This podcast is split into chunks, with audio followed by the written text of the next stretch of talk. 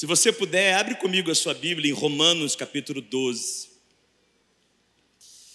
Hoje eu tenho no meu coração uma mensagem falando sobre experimentando a vontade de Deus. Experimentando a vontade de Deus. Esse texto tão conhecido, tão famoso, Romanos 12, verso 1 e o verso 2 dizem assim: Portanto, irmãos, rogo pelas misericórdias de Deus que vocês se ofereçam em sacrifício vivo, santo e agradável a Deus. Este é o culto racional de vocês. Não se amoldem, não se conformem ao padrão deste mundo, mas transformem-se pela renovação da sua mente, para que sejam capazes de experimentar e comprovar a boa, vamos dizer juntos, a boa, agradável e perfeita vontade de Deus. Pai, muito obrigado por estarmos aqui essa noite. Queremos experimentar a tua vontade nesse lugar. Manifesta a tua vontade nesse lugar. Nós, as correntes foram quebradas para que a gente possa mergulhar no teu querer para nós essa noite, Pai. Fala conosco, em nome de Jesus. Amém e amém. Esse texto muito conhecido, muito famoso, ele nos aponta uma dimensão bem interessante. Se você olhar no verso 2, há uma expressão no português que indica finalidade. Para que experimenteis a boa, perfeita e agradável vontade de Deus, indica um propósito, uma finalidade. Você repara que o que vem antes então é o elemento fundamental, são elementos fundamentais para que a gente viva a vontade de Deus para que a gente experimente o desejo, a vontade de Deus para nós. O texto começa dizendo para apresentarmos o nosso corpo como um sacrifício vivo. A palavra apresentar no grego dá uma ideia de oferta. Apresente o vosso corpo como uma oferta, uma oferta de sacrifício vivo, santo e agradável a Deus. Logo no verso 2 ele diz: Não se conforme com esse mundo, ou seja, tem uma inconformação com este mundo, com os padrões desse mundo. E ele diz: transforme-se pela renovação da vossa mente. Quando ele diz isso, ele diz a finalidade, o para quê. Para que experimenteis qual seja a boa, perfeita e agradável vontade de Deus. Irmão, o que você está dizendo? Que a oferta da nossa vida, a inconformidade com esse mundo, a transformação que se dá pela renovação da nossa mente, é o que vai nos levar à finalidade de experimentarmos a vontade de Deus. Isso indica que a vontade de Deus não é vivida por acaso ou por desejo, mas por intencionalidade. Ninguém vive a vontade de Deus ao acaso. Ninguém vive a vontade de Deus simplesmente por desejar. Há uma oferta dada, há uma não conformação com esse mundo, há uma renovação da mente que me leva à transformação. E quando eu tenho essa realidade, aí sim é que eu vou experimentar a vontade de Deus. Muita gente trata de experimentar a vontade de Deus de uma forma quase que assim aleatória, ocasional Ainda dizem assim: se Deus quiser, Ele faz a vontade dele na minha vida. Mas Deus quer fazer a vontade dele na sua vida, mas Ele está esperando uma interação sua. O que esse texto nos mostra, irmãos, é que a vontade de Deus para ser experimentada por nós exige uma interação nossa. Existe uma vida doada, existe um sacrifício doado. Existe uma renovação de mente, uma mente com o novo de Deus, o novo da palavra de Deus, para que eu possa experimentar a boa, perfeita e agradável vontade. Se você olhar bem biblicamente, Deus tinha a sua vontade para se cumprir na vida de muita gente. Te dou um exemplo. Irmãos, se você olhar o povo de Israel, cá para nós, Deus, a vontade de Deus era que o povo herdasse a terra prometida? Sim ou não, igreja? Sim. Era tanta vontade de Deus que o povo entrasse na terra prometida, que Deus fez sinais através de Moisés para libertar o povo do Egito, tirá-lo do deserto e conduzi-lo para a terra. Mas vocês conhecem a história pela incredulidade do povo, por uma mente que não foi renovada por aquilo que Deus desejava, eles acharam que os gigantes eram maiores do que eles. E pela incredulidade deles, eles não viveram a vontade de Deus para eles. Era vontade de Deus que Caim matasse Abel, gente? Claro que não. A verdade, Deus disse para ele: Olha, o pecado jaz à porta, cabe a ti dominá-lo. Ou seja, não era vontade de Deus que Caim fizesse o que fez. Mas por não ter a sua mente nova com o amor de Deus, ao invés de abraçar e amar o seu irmão, ele mata o seu irmão Abel. Isso indica que a vontade de Deus, ela não é feita simplesmente porque Deus quer. Ela também é experimentada por mim quando há uma renovação de mente. Quando há uma vida doada a Deus. A minha pergunta muito perigosa essa noite é: quantos querem experimentar a vontade de Deus? Digam amém. Nossa, que amém comprometedor essa noite. Porque se você quer experimentar a vontade de Deus, nós vamos precisar de algumas verdades no nosso coração. A primeira verdade, irmãos, que eu quero falar com você, se você quer experimentar a vontade de Deus na sua vida, ela está no verso 3 de Romanos 12. Romanos 12, verso 3. A gente conhece muito bem o verso 1 e o verso 2. Mas o verso 3, ele diz assim: Por isso, pela graça, por isso, para que a gente experimente a vontade de Deus. Ele fala assim: por isso, pela graça que me foi dada, digo a todos vocês: ninguém tenha de si mesmo. Fala comigo assim: ninguém tenha de si mesmo. Ninguém tenha de si mesmo um conceito mais elevado do que deve ter, mas, ao contrário, tenha um conceito equilibrado de acordo com a medida da fé que Deus lhe concedeu. Eu gosto da reversão revista e corrigida, ela fala assim: que ninguém pense de si mesmo além do que convém. E o texto diz assim: antes pense sobre si mesmo com moderação. Repara, a mente, os pensamentos têm que estar renovados para experimentarmos a vontade de Deus. Mas no verso seguinte, ele fala o seguinte: que essa mente, essa mentalidade, esses pensamentos não podem ser além do que convém. Agora é interessante, irmãos, que a resposta não é pensar quem. Porque veja comigo, Paulo podia ter dito: ninguém pense além do que convém sobre si mesmo, antes pense a quem. Mas ele não diz isso. Ele diz: ninguém pense além do que convém, antes pense com equilíbrio, com moderação. Se você quer viver a vontade de Deus, se você quer experimentar a vontade de Deus, a primeira verdade, irmãos, é que você e eu não podemos pensar além e nem a quem sobre si mesmo. Vamos dizer bem forte? Não pensar além e nem a quem sobre si mesmo. Experimentar a vontade de Deus passa por eu e você não pensarmos além de nós mesmos e nem tampouco a quem. Amado, me escute. Se o diabo não te frear, ele vai te acelerar. Se o diabo não te frear dizendo assim: olha, você não é nada, você não é ninguém, você é um zero à esquerda, se ele não te freia com senso de inferioridade, ele vai te acelerar dizendo o seguinte: igual a você eu nunca vi. Você é o cara, como você ninguém faz isso. E ele tira alguém da vontade de Deus com um pensamento além ou com um pensamento a quem?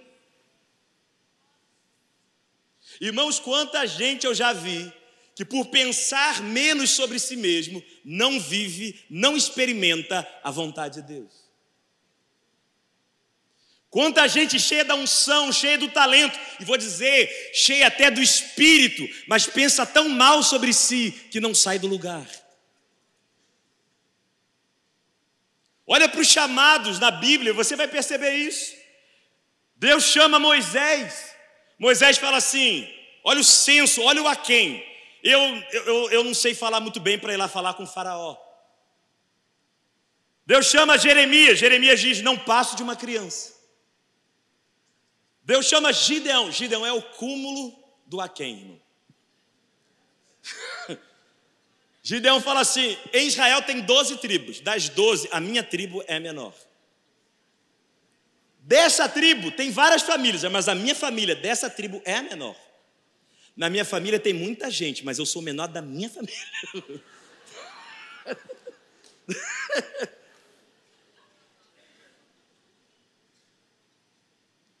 Moisés quase diz não à vontade, ao propósito de Deus, porque ele olhava para si e falava: Eu não sei falar bem. Jeremias quase disse não, ele disse: Eu não passo uma criança. Gideão disse: Eu sou o menor da minha casa. Mas irmão, Moisés se transformou no libertador de Israel, Jeremias num grande profeta, Gideão num grande juiz. O que você está deixando de ser por se julgar inferior?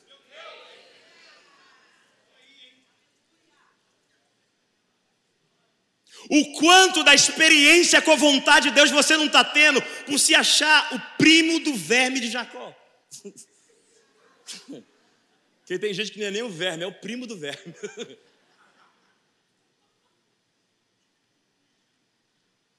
Se acha tão aquém, tão longe, tão distante.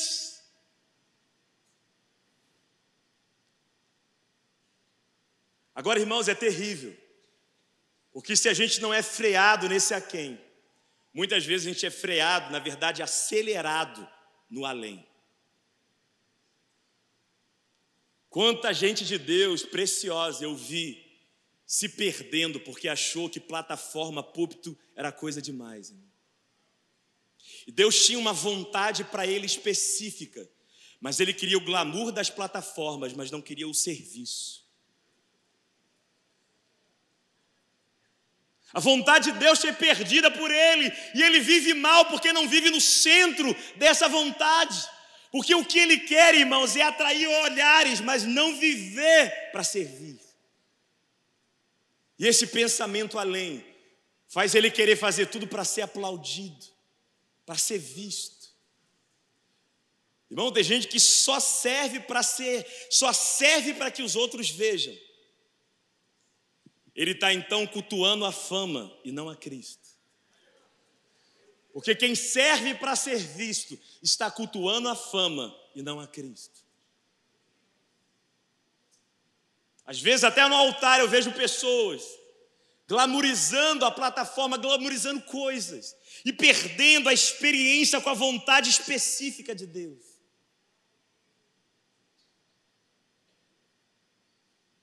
É interessante porque ou a pessoa vai além ou a pessoa fica aquém. E os desequilíbrios que nós vemos na nossa geração ou vão para um lado ou vão para o outro e não chega ao equilíbrio, a moderação. Por não chegar na moderação, percebemos que a vida cristã então vai de um lado para o outro.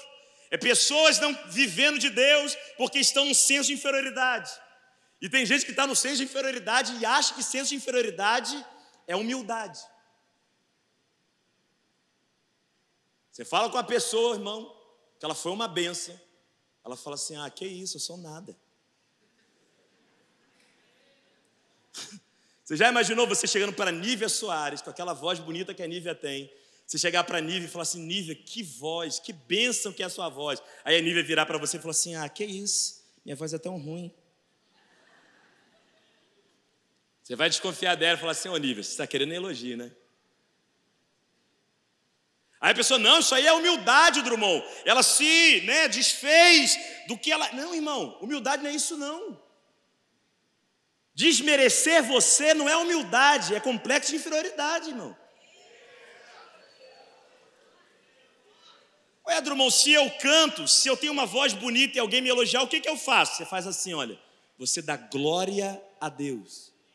Porque humildade não é desmerecer você, é reconhecer a fonte, irmão. a fonte é Ele. Tudo é para Ele, por meio dele e para Ele são todas as coisas.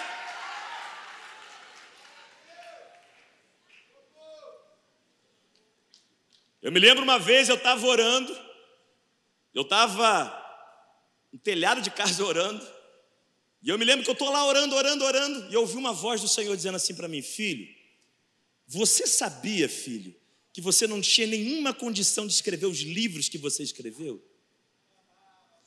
Não, eu comecei a rir na oração. Porque eu sei bem disso, irmão. Pensa no menino da letra feia. Quem tem letra feia aqui além de mim? Bom, se você escrever um bilhete, quem tem letra feia sabe o que eu estou falando. Você escreve um bilhete, a pessoa olha e fala assim: Você é médico?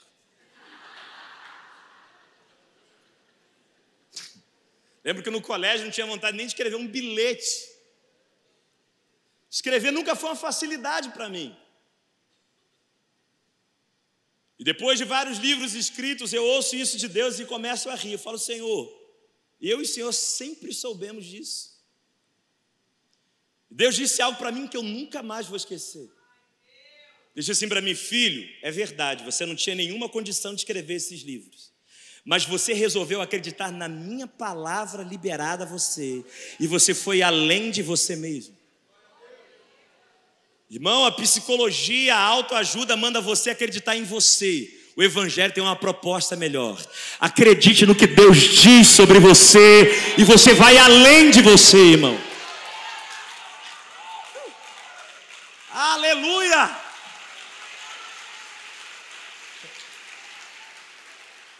Aí o que, que resta depois, quando tudo acontece? O que resta depois, quando você vê o seu limite lá atrás, você fala assim: glória a Deus.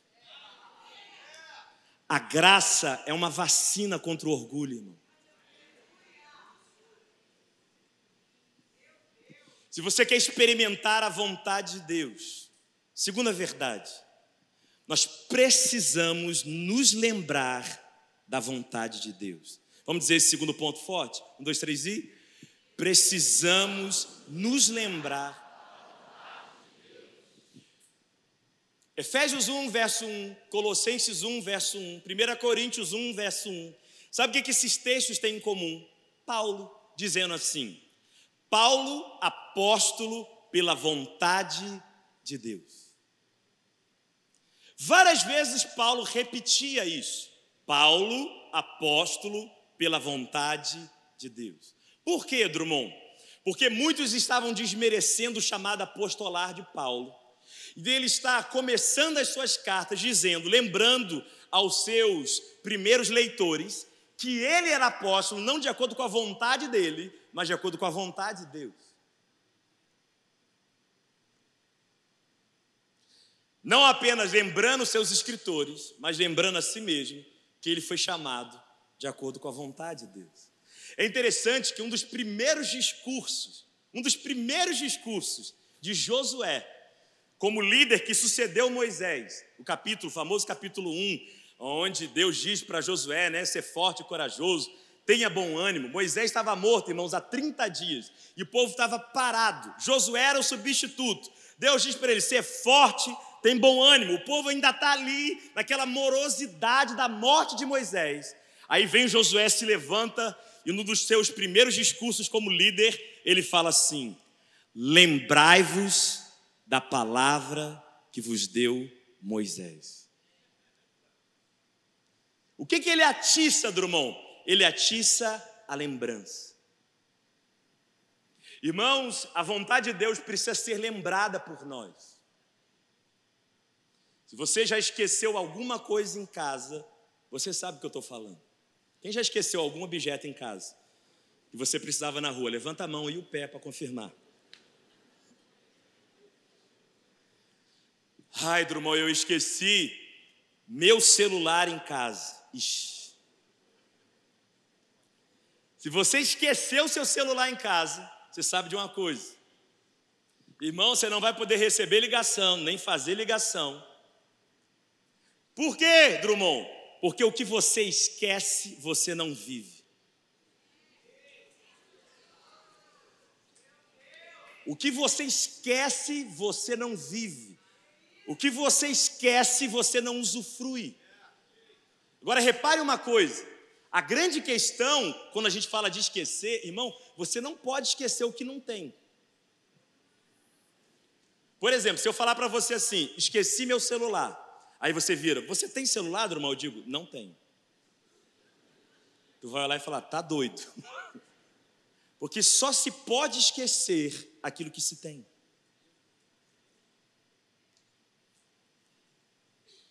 Olha aqui para mim. Um dos maiores problemas da igreja não é só falta de conhecimento, é falta de memória, irmão. Porque cada um de vocês que está me ouvindo aqui tem palavras da boca de Deus liberadas. E eu estou aqui essa noite para te lembrar a vontade de Deus para você, meu irmão. Está na hora de trazer isso à tona. Está na hora de fazer um memorial disso. Lembra da vontade de Deus para você. Traz a sua consciência, porque está empoeirado na estante da gente tantas promessas, e Deus está dizendo: lembra, lembra que você tem um chamado. Eu tenho um chamado. Muito ruim, né? É muita vergonha. Lembra que Ele te chamou como um pastor, como um ministro. Lembra que Ele tem promessa para a tua família. Lembra que Ele tem promessa para o teu ministério, meu irmão. Está na hora de lembrar.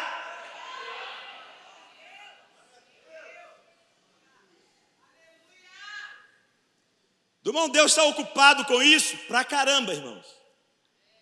O arco-íris não é só para ficar bonito, não, é para a gente lembrar de uma aliança.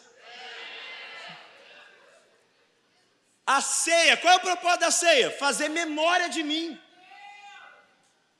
Agora, irmão, é assustador você pensar na ceia. Por que a gente faz a ceia? Aí Jesus, na ordenação, falou o seguinte: para fazer memória de mim. Sabe o que isso indica? Que a gente pode esquecer. A gente pega do pão e do cálice, do corpo, do sangue, e a gente faz um memorial do sacrifício dele, porque a gente esquece, a gente deixa para trás. Deus faz um cenário tipológico, simbólico, para que a gente faça a lembrança do que ele fez. Porque no dia a dia da vida, irmãos, nós temos nos esquecido da vontade dele. Isso é assustador. Se eu quero experimentar a vontade de Deus, eu preciso me lembrar da vontade de Deus. Olha para o seu irmão e fala para assim: lembre-se da vontade de Deus para você.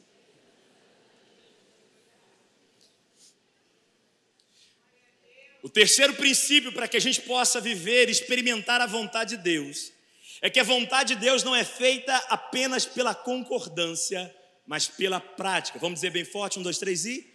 A vontade de Deus não é feita pela concordância, mas pela prática. Em Mateus capítulo 21, verso 28, por favor, acompanhe no telão esse texto. Mateus 21, verso 28, diz assim: O que acham? Jesus conta essa parábola. O que acham? Havia um homem que tinha dois filhos.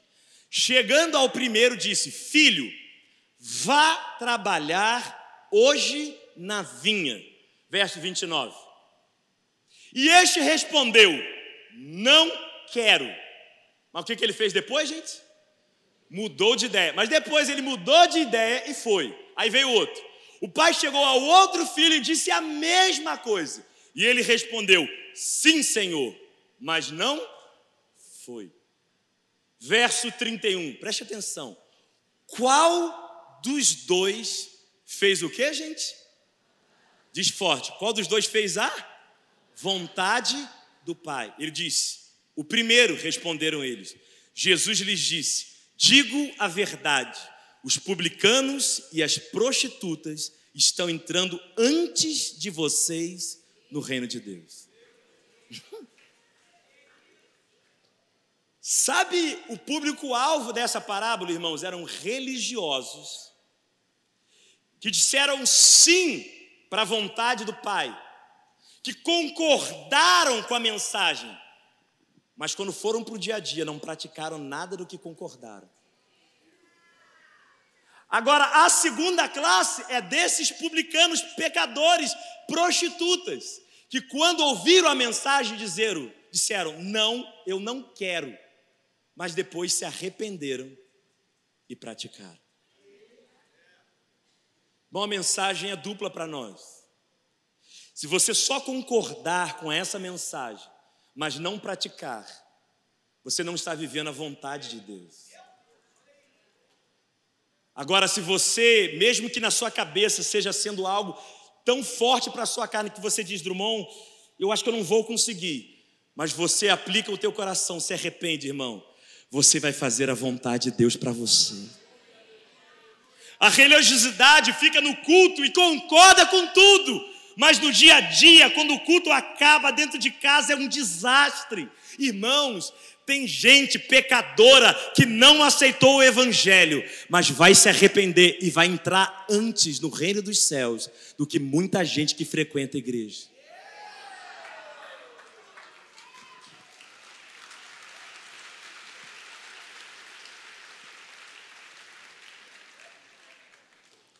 A religiosidade é boa para concordar e problemática para praticar. A vontade de Deus não é feita só lembrando, a vontade de Deus também é feita vivendo, praticando. A quarta verdade para que a gente possa viver a vontade de Deus, este, essa é forte. A vontade de Deus não é utopia. Irmãos, olha aqui para mim. Aleluia. Drummond, por que você está falando dessa forma? Porque eu vejo, irmãos, que às vezes a gente faz uma idealização da vontade de Deus, que faz com que ela não seja exatamente como a gente gostaria. Deus, Ele é responsável, irmãos, pela palavra que Ele liberou e não pela ilusão criada por você. Deus ele é responsável pelo que ele diz e não pela ilusão que a gente criou, que a gente formou. A vontade de Deus, irmão, não tem jeito. Ela muitas vezes vai ser dura para a sua carne. Você lembra do momento áureo de Jesus no Getsemane? Lucas 22, verso 42, ele falou assim: Pai, se for possível, afasta de mim esse cálice, mas que seja feita A carne de Jesus está gritando: Pai, se for possível, passa aí. Esse cálice de sofrimento que eu vou beber. Mas eu me rendo para não fazer a minha vontade, mas para fazer a tua vontade. Irmão, a tua vontade vai ser não perdoar, mas a vontade de Deus vai prevalecer na nossa história, irmão. Você e eu não fomos chamados para fazer a nossa vontade. Jesus é lindo, irmão. Ele fala que a vontade de Deus é comida para ele. Ele fala assim: a minha comida é fazer a vontade do meu Pai. Eu como disso. Eu me lembro, ainda novo na fé, caminhando. Irmãos, sim, quando eu olho para a minha história, eu vejo muita misericórdia de Deus. Eu era meio barro, meio tijolo. me lembro que nos primeiros anos da minha caminhada cristã, eu era aquele menino que ficava com uma menina, ficava com outra, e só misericórdia, sangue, fogo e fumaça. E vivia uma carnalidade, mesmo estando dentro da igreja. Eu me lembro por volta, não sei, de 17, 18 anos, eu comecei a buscar Deus, e Deus disse algo para mim que só podia ser dele. Deus disse assim para mim, filho, eu quero um tempo que você esteja sozinho, sem namorar. Falei, isso não vem da minha carne de jeito nenhum. Só pode vir de Deus um negócio desse. Eu lembro que a vontade de Deus então para mim era para eu ficar sozinho, irmão, jovem, sozinho e buscando a Deus. Mas eu lembro que parecia que havia um complô contra mim. Nesse momento, irmão, eu parava, pegava ônibus, sentava no banco do ônibus, tinha um casal se beijando na minha frente. Eu ia com um amigo na praça de alimentação do shopping, a gente comendo um lanche, de repente fazia um círculo em volta de mim de casais se beijando. Eu pensava, love is the air. Falei, Jesus, só porque eu estou desse jeito. Misericórdia. Eu me lembro que o tempo foi passando, Deus foi trabalhando na minha vida e como foi um tempo precioso. Como eu cresci naquele tempo. Alguns anos se passaram, apareceu uma menina na igreja que me parecia assim tão crente. Ela ministrava na dança na igreja. Eu falei, Jesus, é agora. Porque a menina começou a gostar de mim, eu comecei a gostar da menina.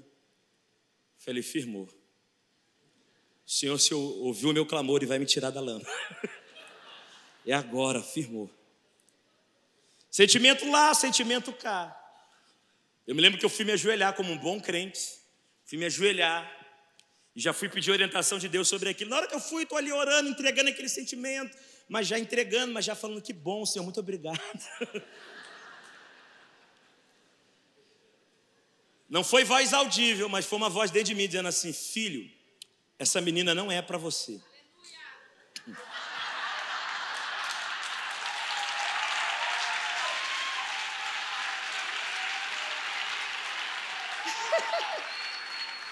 Para quem não ouviu atrás, foi a minha esposa dizendo aleluia.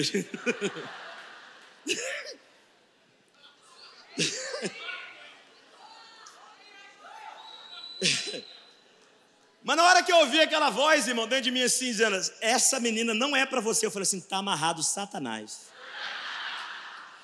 Querendo impedir a minha vitória. Continuei orando, estou ali orando, orando, orando. De novo, aquela voz suave dentro de mim falou assim: essa menina não é para você. Eu falei, é Deus. É Deus, é Deus, é Deus. Senhor, se for possível, afasta de mim esse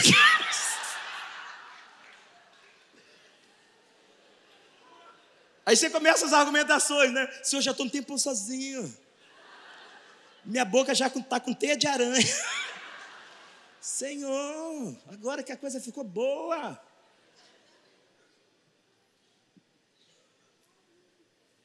Só que ali, irmãos, eu sabia que não tinha negociação.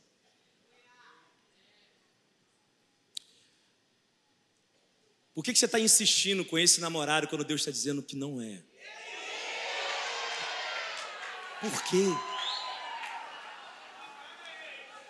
Por que, que você está com projetos que dentro de você está arranhando e você está insistindo quando a vontade de Deus está dizendo para você sai disso?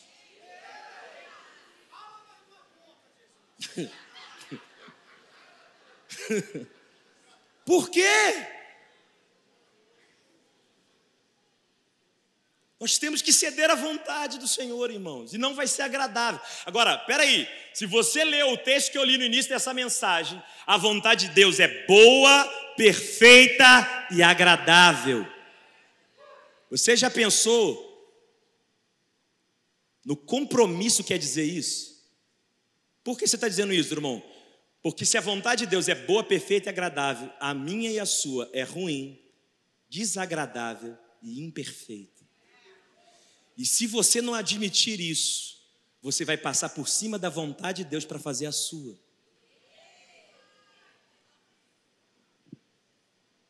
A vontade de Deus não é utopia, irmão. Eu vou além, a vontade de Deus não exclui os obstáculos e adversidades da vida. Paulo, em Corinto, ele pede aos coríntios uma coisa: ele pede assim: olha, orem para que se abra a porta do evangelho. Na verdade, ele fala assim: a porta já foi aberta, mas há muitos adversários. Ué, peraí, se Deus abriu uma porta, ainda tem adversário? Claro, porque a vontade de Deus não anula a oposição, gente. Tem gente que acha que a vontade de Deus é conto de fadas. Não, irmão, isso é ilusão. A vontade de Deus não diz que não existirá saúde, mas garante que você vai reinar. A vontade de Deus não anula os gigantes, mas garante a terra prometida. A vontade de Deus não apaga a cruz, mas garante: você vai viver o trono, você vai viver a vitória nessa situação. Se você quer isso, dê uma salva de palmas ao Senhor mesmo aí. Aleluia! Penúltima, já vou terminar. Quinto, se eu quero experimentar a vontade de Deus, vamos ler forte esse? Um, dois, três e. A vontade de Deus é realizada através da oração.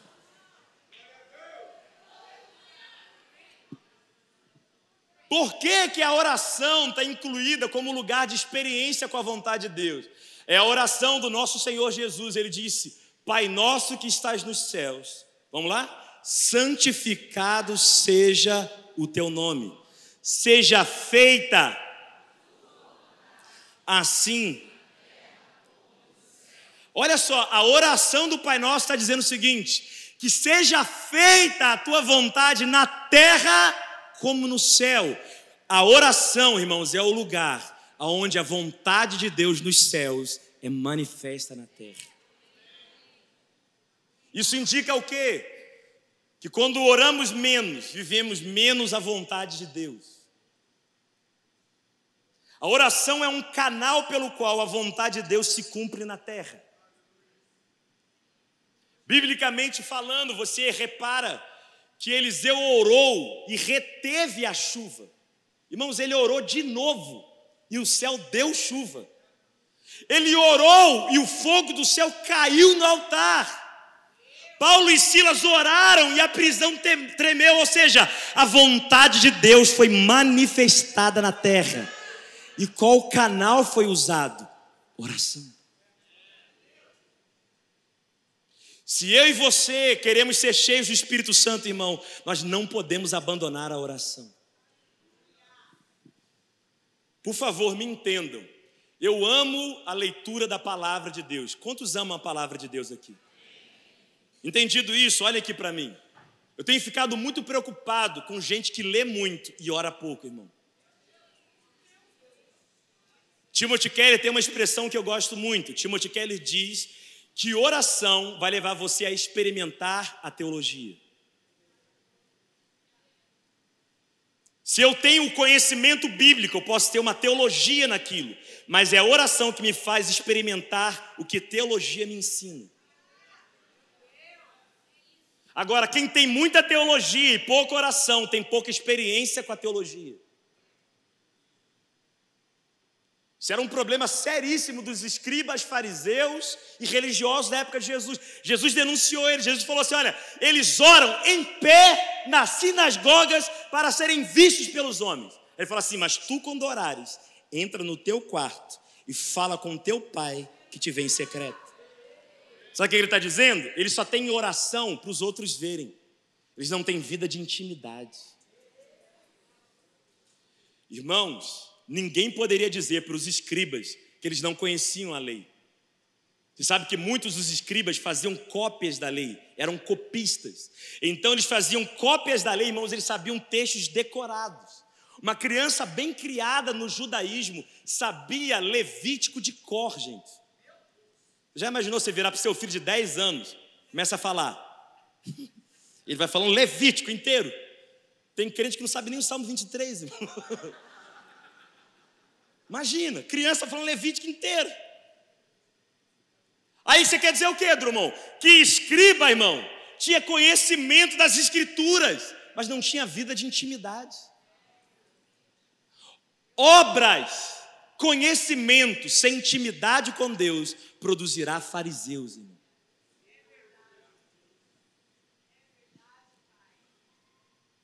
Gente que tem muito conhecimento e sem uma vida íntima de oração, irmão, é gente que muitas vezes está sendo produzida na religiosidade.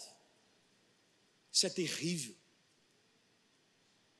Pensem comigo. Olha para a Bíblia e você vai reparar uma coisa. A oração é a prática espiritual mais antiga que se conhece. Eu te provo isso. Adão tinha Bíblia para ler, gente? Sim ou não? Não. Abraão tinha Bíblia para ler? Não. Adão não tinha Bíblia para ler, não tinha jejum para fazer, mas ele tinha um Deus para conhecer. Antes da Bíblia e até mesmo do jejum, no Éden, o que havia era a prática da oração, de falar com Deus e ouvir a Deus. E na Nova Jerusalém, aonde nós vamos morar, irmão, não vai ter Bíblia e nem jejum para fazer. Vai ter um Deus para conversar e para ouvir, irmão.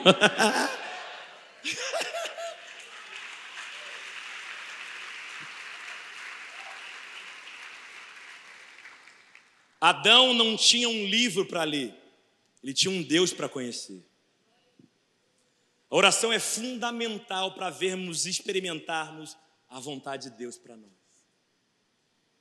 Mas o sexto e último princípio, para que a gente possa experimentar a vontade de Deus, eu queria até que os músicos subissem aqui. Sexto e último, é que a gente se lembre disso. A vontade de Deus atrai os recursos. Vamos dizer juntos? Um, dois, três e. A vontade de Deus atrai os recursos. É muito interessante quando nós. A gente falou que a vontade de Deus não é utopia, é verdade, tem adversidades. Mas a vontade de Deus, irmãos, olha aqui para mim, já vou terminar. A vontade de Deus, ela traz uma dimensão para nós, aonde embora haja adversidade, você vai provar de uma paz, de uma alegria e do sobrenatural, como você não vai provar em lugar nenhum, irmão. Você pode estar no Afeganistão, mas se você está no centro da vontade de Deus, tem uma paz dentro de você. Irmão. A vontade de Deus tem recursos. É interessante que a Bíblia diz em Filipenses 2,13 que Deus efetua em nós tanto querer quanto realizar, segundo a sua boa vontade. 1 João 5, verso 14 e 15, João diz assim: Se pedirmos alguma coisa segundo a Sua vontade, Ele nos ouve, e se Ele nos ouve, Ele nos dá aquilo que pedimos. Repare, se eu peço segundo a vontade dEle, eu tenho os ouvidos dele atentos. Se eu tenho os ouvidos dele atentos, eu tenho o que eu estou pedindo. Ah, eu quero encher você dessa confiança. Porque em minutos aqui, irmãos, nós vamos orar de acordo com a vontade de Deus. Como é que você sabe a vontade de Deus, irmão? Está escrito. A Bíblia diz: Não vos embriagueis com vinho, mas enchei-vos do Espírito Santo de Deus. Se está escrito, é a vontade de Deus, e se é a vontade de Deus, Ele vai me ouvir, e eu vou sair daqui cheio do Espírito Santo. A vontade de Deus me dá ousadia, me dá fé, me dá uma crença para clamar. Mas, irmão, o que seria esses recursos que Deus vai me dar? Se eu estiver na vontade dEle, buscando a vontade dEle. Irmão, você vê que a vontade de Deus vai atrair os recursos. Que tipo de recursos? Três: pessoas, provisão e poder. Vamos pensar. A vontade de Deus era Maria grávida, através do poder do Espírito Santo, para gerar Jesus. Mas ela estava noiva e ia casar ela precisava da presença de José. José seria fundamental para ajudá-la a criar a criança. E se ela não tivesse o José, ela seria profundamente difamada de aparecer com uma barriga e não estar casada. Essa era a realidade da época. Agora, irmão, imagina comigo. Maria diz: Eis-me aqui, eis a serva do Senhor, que se cumpre minha palavra. Aí vem a vontade de Deus gerada nela, Jesus. Agora, irmão, como é que você conta para José o que aconteceu? Eu sou um admirador de Maria. Por quê, Drummond? Porque Maria chegou para José e falou assim: estou grávida. José, quem é o pai? Espírito Santo. Pensa. Bom, como é que você convence um homem de que você está grávida? Não é de outro homem, mas do Espírito Santo. Eu acho interessante, sabe o quê? Quando ela fala com José, José faz o que homens geralmente fazem. José pensa assim: não vai dar. Vou ficar com a mulher grávida de uma pessoa. Ela não acreditou na história. Mas até de bom coração ele falou assim: não vou nem difamar ela, mas vou largar ela em secreto. Aí vocês conhecem a história. Deus dá um sonho para José e mostra que aquilo que está nela não é de um outro homem, mas foi gerado do Espírito. Irmão, olha aqui para mim. Você vai precisar convencer homens de histórias absurdas. Qual é o absurdo que a gente vai convencer Niterói e o Rio de Janeiro? E depois de três dias ele ressuscitou, irmão. Que os mortos ainda ressuscitam, que os cegos ainda podem ver, que os surdos ainda podem ouvir. É absurda a história! Mas quem vai convencer não é você, quem vai convencer é o Espírito Santo de Deus. Quem vai atrair pessoas para te ajudar é a vontade de Deus. Quem está na vontade de Deus, irmão, vai ter a atração das pessoas necessárias para o projeto se cumprir. Mas não vai ter só isso, não, vai ter provisão, gente. Amado, se a obra que você está fazendo de Deus não tem provisão, é porque você provavelmente não está na vontade de Deus. Porque tudo que está na vontade de Deus tem a provisão de Deus. Hoje as pessoas ficam assim: Senhor, me dá prosperidade, me dá prosperidade. Mas tem gente mais inteligente que está aqui essa noite, que ao invés de pedir prosperidade para o projeto, ela entra no projeto de Deus, que já é próspero. Uau! José e Maria, Jesus, irmão, nasce na hora que Jesus nasce, chega ouro, incenso e mirra. Tu já imaginou? Se abre um projeto, de repente vai chegando. Quem? Bill Gates. Um cheque. E quanto? 800 mil reais. Pô, ninguém recebeu. É o final da mensagem, né? Deixa eu dizer de novo. 800 mil reais. Irmão, José e Maria ficaram com ouro, incenso e mirra, especiarias caríssimas, pelo período que ficaram no Egito, ou seja, a provisão foi até ele. Amado, deixe a vontade de Deus nascer de você até numa manjedoura, a provisão vai encontrar você. A provisão vai chegar até você, mas deixe nascer. Por fim, irmãos, o motivo que nós estamos aqui. A vontade de Deus atrai recursos, pessoas, provisão. Mas a vontade de Deus atrai o poder do Espírito Santo. Em Atos 1, verso 8. Último texto para a gente terminar. Diz assim: Mas receberão o que, gente? Poder quando o Espírito Santo descer sobre vocês, e serão minhas testemunhas em Jerusalém, em toda a Judéia e Samaria e até aos confins da terra. Olha aqui para mim, eu vou terminar. A vontade de Deus é que eu e você sejamos testemunhas desse evangelho. No seu local de trabalho, dentro da sua família, dentro da sua casa, do seu GC, do seu ministério, seja onde você estiver, o propósito de Deus é que as pessoas, ao verem a sua vida, elas vejam assim: puxa, tem algo diferente na vida dessa pessoa. Deus deseja isso. Irmão, eu vou dizer com boca cheia: essa é a vontade de Deus. Que o mundo veja que você é um cristão genuíno é a vontade de Deus. Então vamos lá, se é a vontade de Deus, você fala assim, mas Drummond, eu erro pra caramba, cara. Eu sou falho. Quem sou eu para ser uma testemunha para gente que nem me olha com um olhar carinhoso, irmão? Quem sou eu? Eu ainda erro nisso, eu ainda erro naquilo. Como é que eu vou me transformar? Deixa dizendo assim, não. Se você está alinhado com a minha vontade de testemunhar ao mundo, eu vou encher você com o poder do meu espírito. Me escute, igreja. Você vai sair desse lugar cheio do Espírito Santo. Eu vou dizer de novo, você vai sair daqui cheio do Espírito Santo, irmão.